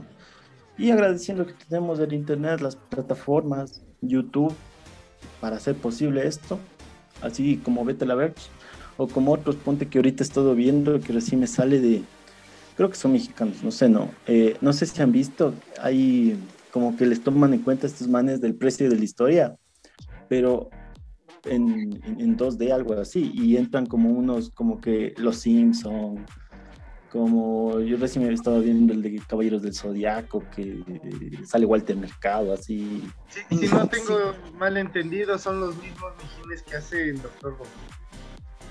Sí, no, no cacho. Yo estaba, yo, yo solo, yo solo, yo solo soy una persona que, que entra, ve, ve, ve, ve, ve, consume, y ya, si no me gusta, ya me salgo de ahí. Entonces, ponte eso, ponte igual, ponte una plataforma súper, súper bacana, es, es, es Pictoline o Pictopolio, no me acuerdo muy bien. En donde ponte todos los, los, los, los freelancers o artistas independientes pueden subir sus animaciones y en base de eso pueden sacar nuevas cosas. Y, y eso es lo bacán, ¿no? Andrés, Ponte, personalmente, yo sí prefiero mucho que me recomienden series. ¿no? Porque yo no soy Sí. alguien, cachas, que por mí mismo diga "Oh, que me va a poner a buscar una. No, man, yo no, no soy, soy malísimo con internet. yo soy un viejo metido en cuerpo de joven de 15 años. Porque por dentro sí. Pero es, a eso voy, loco. O sea, yo necesito que la gente sí me recomiende, loco. Ponte, por ejemplo, el Gerson me ha recomendado series a mí súper buenas. Asimismo el Bra y así muchas personas que conozco. Entonces yo, yo soy, yo necesito ese tipo de cosas, pero obviamente tengo como que mis filtros, como que yo mismo busco como, ok, cuéntame un chance la trama. Si me parece interesante, ok, si la voy a ver, ¿cachas? Entonces, yo considero que este filtro es lo que intenta hacer, ponte los Oscar o ese tipo de plataformas, ¿cachas? Que te están recomendando, te dicen a lo mejor sí te puede, te puede gustar o por algo ganó premios, ¿cachas? Entonces, hay algo ahí que te dice, puedes verla porque como que cumple con, las, con los controles de, de calidad, digamos, o en base a historia, en base a muchas otras cosas pero ya te están dando un antecedente de que es bueno que por algo se está ganando la, los premios que se ganan. Ahora, en cuanto a las plataformas, obviamente se basa en el algoritmo, que el algoritmo a la final de cuentas nos está conociendo más que nosotros mismos. Que es chistoso que en Internet o Google te conozca más que tus propios papás, que te recomiende cosas que tú ni tenías puta idea, pero que a la final sí te terminan gustando. ¿Y cuál consideras tú que es así la, joya de la animación que te ha encantado, que dices, no, puta, esto tienen que ver todos. Y si no, ah, los mato. Doraemon, loco. Doraemon. Te lo juro. Doraemon. Te lo juro. Pero... voy a explicar por qué. Doraemon, de hecho, es una serie. Antes, antes, no sé si. Bueno, empezamos tocando ese tema antes. Que el gobierno sí como que apoyaba un poquito más este tipo de proyectos. Ahora, Doraemon es una animación, una historia hecha para niños que son excluidos. Lo que ahora es bullying, ¿cachas? Que se hizo muy famoso eh, hace unos años aquí, era el mame con el bullying. Eso, esa era una forma de combatir ese tipo de problemas. Doraemon, Charlie Brown con Snoopy. Entonces eran series que se utilizaron porque antes la televisión era la forma masiva de llegarle a las personas. Utilizaban los igual los libritos en los que estaban dibujados y pues todo eso, pero Doraemon se hizo con ese fin específico. Entonces, el hecho de que niños que, se, que igualmente sufrían o que se identificaban con el personaje y se, sentían parte de, decían que, o sea, a lo mejor sentían que existe como que ese tipo de esperando de que, de que de olvidarse de sus problemas, viendo que hay personas que al igual que él también están sufriendo. Entonces a mí se me hace que Doraemon es una serie súper buena, top 10, loco, porque imagínate, el, man tiene un gato sin orejas, el futuro robot que tiene un bolsillo infinito, hace a la mierda. Y aparte de eso tiene una máquina de, tiempo en un escritorio, puta madre. O sea, es una maravilla. Te, te, te, clavas tanto con esta serie en que 10 minutos que duran los capítulos cortitos y creo que te ponen 3, algo así pero igual te van contando la historia, man, de cómo desarrolla el personaje, de que Novita, a pesar de ser un súper chillón de mierda, que, que igual se vuelve, ponte, es el ejemplo perfecto del, del ser humano, porque al tener una, un facilitador de vida, ya cualquier caprichito se lo cumple, ¿cachas? Pero de todas formas, eh, es como que muy consciente en ocasiones de que no todo se lo puede solucionar, o que a la final de cuentas, la, digamos que la moraleja es que lo que sea que te den no te soluciona la vida si tú no cambias tu forma de pensar y hacer, ¿cachas? Siempre ha sido una de esas, de esas, em, de esas series que sí te hacen como que pensar en retrospectiva, a pesar de que son dibujitos y todo, pero te hacen pensar en retrospectiva de, de cómo actúas y el impacto que tiene eso con la gente. Entonces a mí se me hace que es una serie de 10, loco, 10, súper buena serie. Yo creo que tuve que haberle mostrado mejor eso a mis papás porque siempre pensaban no, que era cosa del diablo, que no viste era un vago y te vas a hacer así mismo, así que... Pero, eh, ojo que esto fue una opinión de una persona que se crió viendo esa serie, no alguien que veía así casualmente ver a otra persona. Exactamente, esa es la diferencia. ¿Tú cómo crees? sí, o sea, prácticamente es así, bro. Jercito, ¿tú cómo crees que... O sea, ¿qué propiedad intelectual tú harías o pensarías que fuera el boom, que fuera el éxito? Yo me imagino, o sea, sería un tipo Bojack Horseman, un Rick and Morty, que han sido las animadas, digamos, para adultos, sobre todo para nuestras edades, que han sido las más sonadas, las más populares. ¿Tú cuál crees? ¿Cómo mí- crees que sería La- el siguiente boom? Para mí, de las mejores, o que, que, que se vendría, se podría venir de bueno. La- las dos, las dos. ¿Cuál ha sido para ti la mejor serie que ha habido y qué idea tienes tú que crees que puede ser el próximo boom de la animación? Para mí, la mejor animación y que ha servido incluso de inspiración para directamente para Ricky Morty, Dead Space, series que están pegando ahorita mucho, es Futurama. Futurama me parece una de las mejores series animadas. Tiene un guion muy bueno, tiene, o sea, incluso una vez leí que contrataron a gente que en realidad sabe de ciencia para que muchos de los de las cosas que dice el profesor son reales, lo que sea, son, son teorías, son cosas demostradas incluso, muchas. Y los manes, o sea, no, no escatimaron ni en presupuesto, la animación desde el inicio es muy buena, la trama es muy buena, los personajes, puta, ni se digan, te acuerdas de toditos los personajes, hasta de los secundarios más secundarios, como el gusano de Slorm, te- le tienes en la cabeza a pesar de que asoma 10 segundos.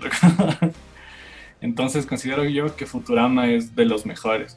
Eh, Futurama ha inspirado muchísimo de lo que me he dado cuenta Ricky Morty, tanto en, en el tema futurista de viajes al espacio. Ha inspirado Dead Space, también he encontrado como que un poco de inspiración en Midnight Gospel, bastante cercano a Futurama, menos en el último capítulo de Midnight Gospel que me llegó feazo. Siento que se, se, se, se asemeja mucho al de Seymour y al el hermano de Fry cuando del trébol de las siete hojas. Entonces creo que igual Hora de Aventura tiene mucho de Futurama. O sea, creo que sí hay. Y creo que esa es la que más, más... Se podría, se podría decir que mi favorita americana, occidental. Oriental, da- no sé, loco, soy muy vieja escuela de, de anime y eso. Creo que me gusta mucho más los clásicos. Creo que entre Cowboy y Full Metal Alchemist estarían para mí los mejores guiones de, de anime. Y creo que se va a venir. Está complicado, loco. Como Josué decía una parte que él, él, él asemeja todo con los videojuegos. Yo también. Últimamente he estado viendo un auge tremendo de los, de los videojuegos en dos dimensiones, los Metroidvania, en 2D, e incluso en pixel art. Salió un juego mexicano que no me acuerdo ni cómo se llamaba, pero era así tipo un Dead Souls en, en, Metroidvania. Entonces me pareció muy, muy bueno. O sea, y creo que para animación se va a venir también algo similar. Algo como que una mezcla de, de comedia, pero con algo un poco existencialista, tal como pasó con Midnight Gospel. Creo que el final de Ricky Morty también va a aparecer mucho, va a haber algo que les va a romper el corazón a toditos. Y igual que pasó con Boyack y todo. O sea, creo que se va, va a seguir en esa línea. Un poco de caricaturas que sean, o sea, empiezan con un humor negro súper pesado, de a poquito se ponen un poco densas y al final no, va a matar así al público que los ve. Brian, para ti, la joya de la corona en la animación en tu vida. Mi vida, yo tendría dos, verás. Primero es Daria. Daria por todo lo que representa, por, por, ese, por ese ser así, sin alma se puede decir, ¿no? Pero por dentro que está que se come viva. Pero partiendo de eso, viene como que la otra, que es eh, Ugly in America. A mí me encanta, loco, esa serie. Siempre lo voy a decir, es una bestia por todo, por todo, por todas las ideas locas de trabajar, de que tenemos el infierno abajo, de que arriba es peor que el infierno, de que le tienes a un mago borracho, sale con sus huevadas, tienes a un zombie que le entra todo y sin miedo, parece Power Ranger, con todo se bate, sexualmente no. Entonces, eso me parece como que una bestia y, todas, las, todas las ideas que, que, generan en base a esto, pues, me parece como que cada vez que le veo, siempre encuentro algo que, que, que me, me llama más la atención de Uli en. Y ese como que me gusta también ese humor negro, pero bien ácido. Entonces, y lo relaciono con Daria porque tienen como que esa misma característica o, o se parecen más o menos. Yo, yo lo he visto así Entonces, esas serían como que mis dos series en, en este caso. Eh, Joseph, vamos contigo. ¿Cuál ha sido tu la serie que ya sea de animación oriental occidental que, que es la joya de la corona en tu vida? Puta, loco. He visto tanta pendejada que no me acuerdo ni qué, qué nomás he visto. O sea, te juro, loco, yo una vez me acuerdo que entré a Netflix y ya no había nada más de que ver. Pero puede ser la que, la que, si te digo ahorita qué quieres ver de animación, te coges y te pones a ver. Ya va a decir Avatar, bro. O sea, yo, yo sí te hubiera dicho eso, loco, pero no, no, no estoy seguro. güey. Incluso ya me dejó pensando el Henry con su Doraemon. y Ya me quedé estúpido, le voy a dar una respuesta pendeja aquí a lo loco. Pero. Digamos, a mí me gustan más las cosas sim algo un poco más simple, ¿no? Digamos, algo que puedas ver, Sin dejar en, en la tele que sigas. Ah, no, loco, nunca me dejaron ver Sin Chan. Era muy No patán de lo mamá, que que. Nunca me dejaron ver. Culito, culito. Ren y Stimpy. Nunca me dejaron ver. Te Pero ya perdiste. estás viejo ya. Culito, culito de, de Shin-Chan. No sé, loco. A mí, sinceramente, a mí me encantó bastante la serie animada de Batman. A mí, Una belleza. puta, No, desde- cómo mostraron el mundo de Batman, cómo mostraron la historia. O sea, si la comparas con esta pendejada que hizo Adam West en los 50, 60 con esta serie, mijo, o sea, ese, ese es el verdadero Batman. O sea, sí es el que queremos todos. Yo me, acuerdo que moría por ser cualquiera, cualquier Robin, lo que incluso eso te da paso a cierto mundo, ¿no? Que es este de los cómics y todo eso. O sea, yo sí te digo, la serie animada de Batman yo creo que fue el éxito insuperable, sobre todo en muchos géneros. Y no es que tenga una animación sacada así de, de otra galaxia como viene a ser hoy en día, no, es bastante simple, lo que se enfocan bastante es en la historia. En la historia de un personaje que ya estaba planteado antes, tenía sus años y más o menos como que lo expresaron desde otro punto de vista. Gabito, para ti, joya de la corona de la animación, para la que más te gusta. Eh, bueno, bueno, más hablando de gustos personales, o sea, la que más me cautivó, la Conociendo los gustos del Gabo. que más me gusta es que los chicos de barrio. Me parece que. Entonces, yo creo que esa serie es la, la que mejor se adaptaba a mis tiempos, ¿no? Porque eran, eran chicos que tenían problemas de chicos y, te- y- y Y intentaban solucionarlos, ¿no? Como chicos. Eh, también, claro, ya eran del barrio, no, no. Entonces, más que todo aquí también te planteaban de que los adultos eran los malos, ¿no? La cosa que vos de pequeño también ves así, de que tus padres, o sea, tus, las personas mayores siempre te imponen reglas que tú no quieres seguir. Y bueno, en esta serie, en esta serie el personaje que más me gustó es uno, ¿no? Porque aparte que el doblaje le da otro significado, eh, es No, no, a ti Es súper emocionante. Vos también te vas a quedar calvo, no me digas. Eso iba a decir yo. No, no, por eso no es. Le creció el pelo que en el episodio cuando se hace presidente. Se identifica. No, Sí, ento- entonces, entonces ya, yo creo que esta serie, en, o sea, de niño me pareció una de las mejores. Claro, al lado de lo que es Pe- Coraje, pero cobarde, ¿no? También que otra serie que me encantaba, que nunca me dejaron ver completa, porque me decían que era muy grotesca, que era mala para que yo Te lo vea. digo por ahí. lo cual ahora también veo y ajá entonces yo creo que bueno esta serie bueno esta de KND yo creo que es la, la más importante para mí por, más que todo por todo ese- por, por todo ese mundo que se que se imaginaban ¿no? por todas esas estructuras que eran construidas por niños la casa del árbol si tú logras ver una toma panorámica puedes ver todos esos detalles que les meten esas antenas esas esos zapatos, esas construcciones, esas futurísticas, medio futurística, medios hechos con madera, cuando van al espacio, cómo hacen para llegar al espacio, todos estos. Entonces, yo creo que esa es la, mi serie predilecta de niño. terminamos contigo, Josué. ¿Cuál es la joya de la corona de tu, de tu animación? Mm, yo por El no tendría uno tan tan, no sé cuál diría Jake, no lo escuché. O sea, verás yo que me acuerdo que más me dejó impactado, pero por las cosas que pasaban en ese momento, era Bojack Horseman, loco. Porque sí es un caballito deprimente y todo que te hace sentir mal y ganas de tomar, ¿no? Pero eh, me gustaba porque, verás, yo cuando empecé a ver el primer episodio, me acuerdo que llamé a Angie y le dije, verga, no sé qué estoy viendo, son animales con cuerpos humanos hablando, está raro, le dije, está feo, le dije así, le dije de una, loco. Después, de la otra vez que le llamo, ya me acabé la primera temporada, así, loco. Me dejó así como que fijo queriendo ver más y me acuerdo que me gustaban cosas como que, o sea, o sea, verás, es que tú te concentrabas en ciertas cosas, en un personaje, que eh, tú decías como que era random, loco.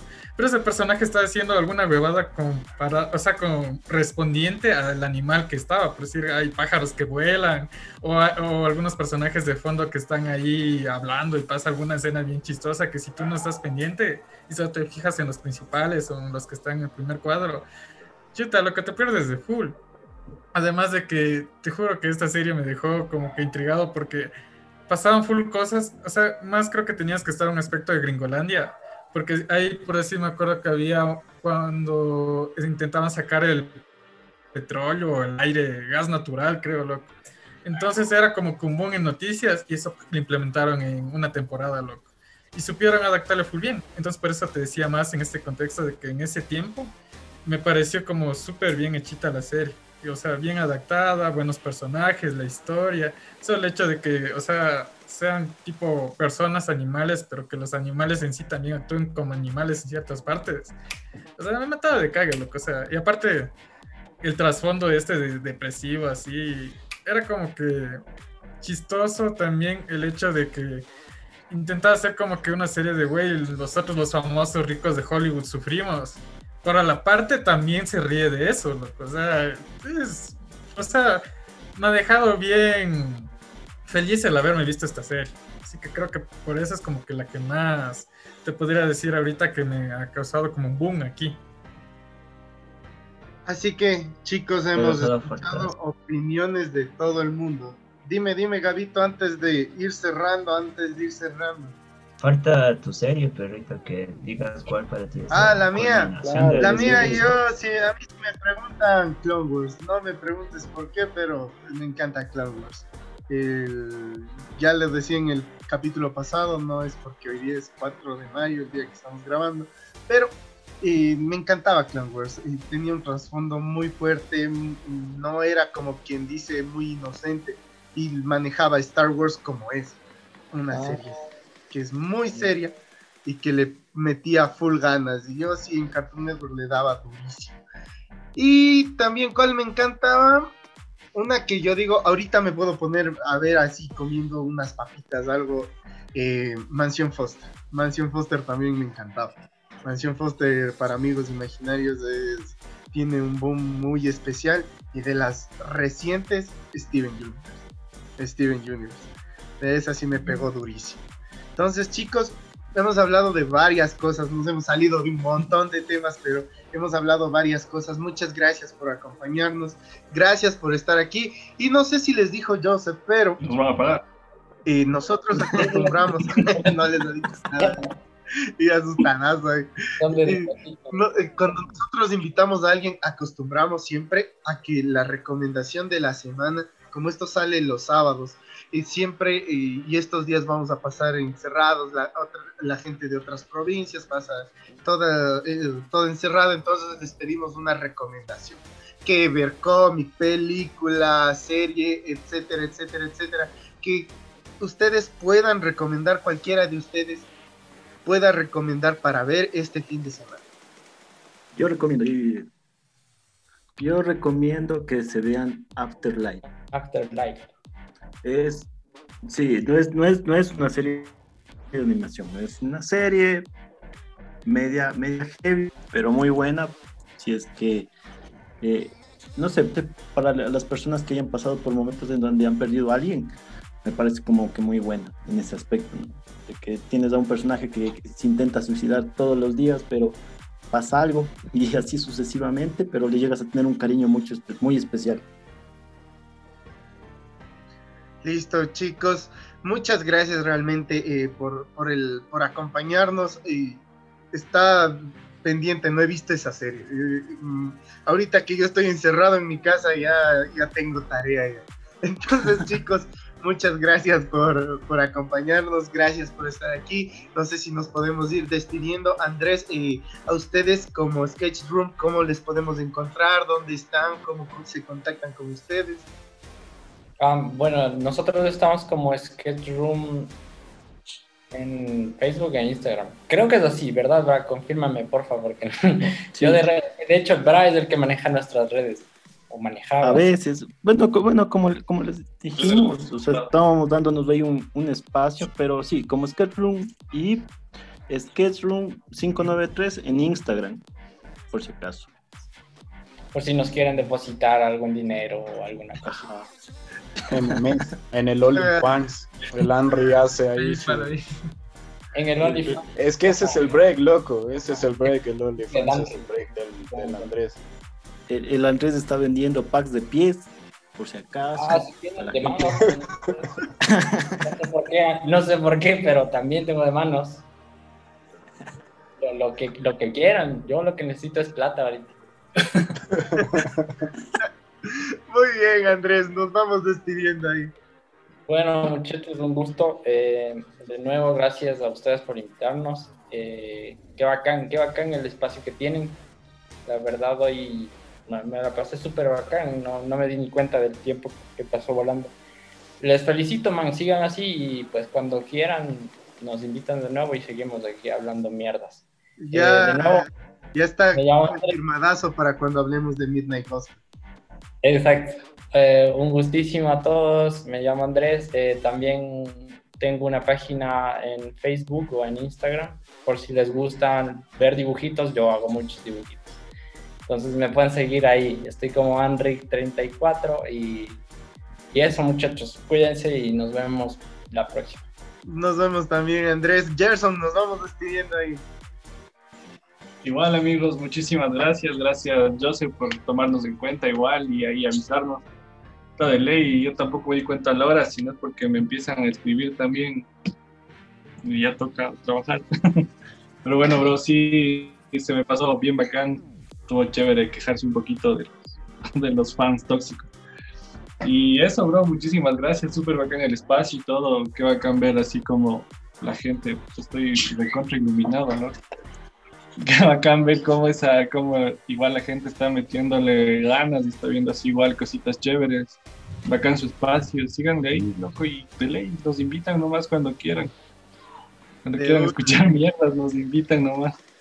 No, mejor muchísimas gracias porque están eh, Sí. aquí acolitándonos y, y haciendo que esto cada vez crezca. Brian, ahí te, que te veo. igual esperamos pago. Ahí le veo que estaba rezando. aquí. Igual. Nos vamos a ir No, tranquilo. Eh, muchas gracias a ustedes también por el espacio, por lo que están generando también de súper buenazo, que también la cultura y sobre todo la invitación ¿no? y, y- y el, y el habernos reencontrado con, con mis dos brothers, aquí hablando mierdas como siempre, como lo sabíamos hacer, Día de trabajo. más que afuera del trabajo, durante, antes y después. Entonces, gracias de verdad. Espero que les vaya súper bien, que les ponga muchos huevos y, y a darle. No queda más. Muchísimas gracias, chicos. Y así, de igual manera, nos vamos despidiendo, Josué. Igual diciéndoles, eh, mejor dicho, eh, agradeciéndoles bastante por este, estos momentos, ah, como le decía Eric, a Gabo, es bacán hablar con gente de estos temas, poder, como, quien como dijo Gerson, deshagarse de los fans tóxicos, así. O sea, muy divertido y todo, y ya pienso que sí, ha de haber una próxima, sí. Ando con los mismos, dilo. No sé qué nos dirá Gabo. No se me vaya de la sintonía, dice el Brian. Eh, bueno, no, primero, en primer lugar agradeciéndoles aquí la, aquí que nos puedan ayudar en este podcast, que nos, que es, eh, no se sientan cerrados, ¿no? Que puedan expresar sus malas palabras, porque este es el, este es el espacio en donde nosotros nos desahogamos de todo, donde aún nos falta un poco molest, molestarnos. Ahí el Eric les pone los que... tranquilamente, o sea, él se edita, se carga editando ya. Pueden desahogarse. sí. Bueno, que también este espacio es para eso, ¿no? Para desahogarnos, decir lo que nosotros pensamos. Y mejor, muchas gracias a, a, a ustedes que nos, nos, nos, han querido acolar en estas horas de frío, que está un frío tremendo. Entonces, con esto yo le doy paso a Joseph para que se despida. Y bueno. Gracias, hermanitos. Sketch Room. Los amo demasiado, loco. Sí, sí, se los he dicho. Los he extrañado bastante esta cuarentena. Incluso para el siguiente episodio debatir de por qué Jaime Memes es el mejor personaje de todo el mundo. Porque yo me levanto diciendo debo de dejar de decir tantas pendejadas al día, pero ¿qué pensaría Jaime Memes? O sea, eso, eso es un tema serio. ¿Qué pensaría el Andrés? Es loco. Con eso, muchas gracias. Exacto, loco, o sea, yo, yo lo tengo claro que con él tengo que darme esa charla. No, en serio, muchas gracias por aceptar la invitación. Estaba justo Eric propuso la idea. Yo dije, no, yo tengo la gente adecuada, yo tengo los profesionales.